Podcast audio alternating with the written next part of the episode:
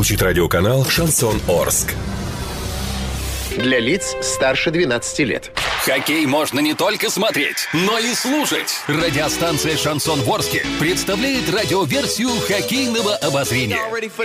Каждый домашний матч хоккейный эксперт Константин Музафиров выходит в прямой эфир после каждого периода и снабжает вас самой оперативной информацией. Не пропустите. Каждый домашний матч радиоверсия хоккейного обозрения на радиостанции «Шансон Ворске».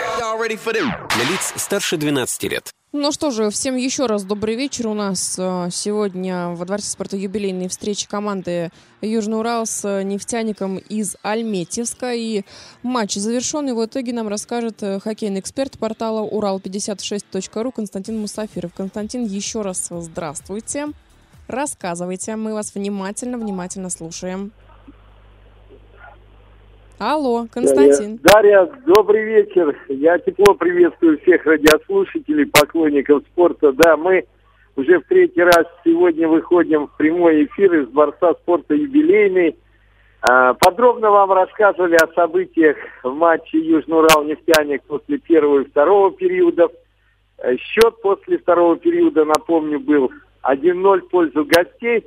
Так вот, все решалось в заключительной 20 минутки которую наши хоккеисты сыграли достаточно мобильно, старались играть безошибочно, грамотно, стремились, конечно же, атаковать ворота соперников.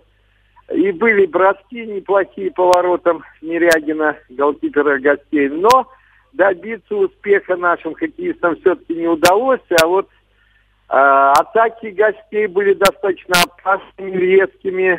Хорошо они комбинировали сегодня, показали, можно сказать, игру не серебряного призера, а чемпионскую игру, настолько грамотно, грамотная команда мастеровитая. Так вот, в одном случае Штанка спасла ворота Южного Урала, в нескольких эпизодах Денис Перетягин очень уверенно сыграл.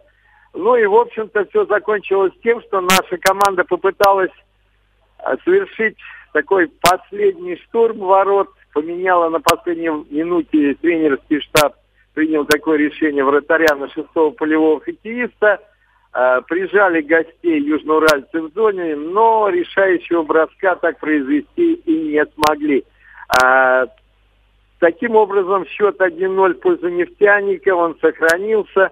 Но, несмотря на поражение, в общем-то, болельщики покидают э, дворец спорта в приподнятом настроении, потому что это не заключительная игра – нынешнего сезона. Это лишь последний тур регулярного чемпионата высшей хоккейной лиги. А, и самое главное, что Южный Урал сумел выйти в финальный этап соревнований. А с какой позиции? С 15 которую ныне сейчас он занимает, или с 16 все будет зависеть от результата матча Саровой, Саровой между Саровым клубом и э, казанским Барсом. Собственно, для Барса эта игра уже ни о чем не говорит, не значит, потому что выше 17 места Барс не поднимется.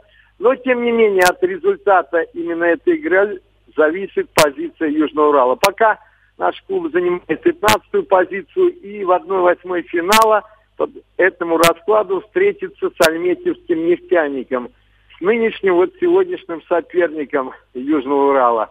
А если команда опустится на одну ступеньку ниже, на 16 место, в случае победы казанцев, то тогда, то тогда будут встречаться с чемпионами регулярного чемпионата нынешнего сезона клубом из Санкт-Петербурга Сканева. Вы знаете, у меня такое впечатление, что нефтяник все-таки по уровню мастерства организации игры – даже выглядит предпочтительнее армейцев. Тем более в составе Каневы сейчас в плей-офф не смогут выступить несколько хоккеистов, призванных в студенческую сборную России.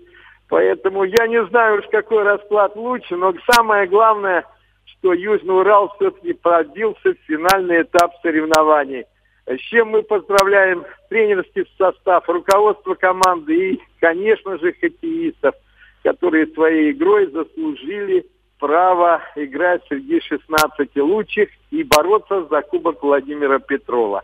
У меня пока вся информация. С вами был Константин Мусафиров. До новой встречи на хоккее. Ну что же, спасибо огромное, Константин. Я все равно поздравляю Южный Урал, потому что все-таки выбиться, выбиться в плей-офф было все-таки нелегко.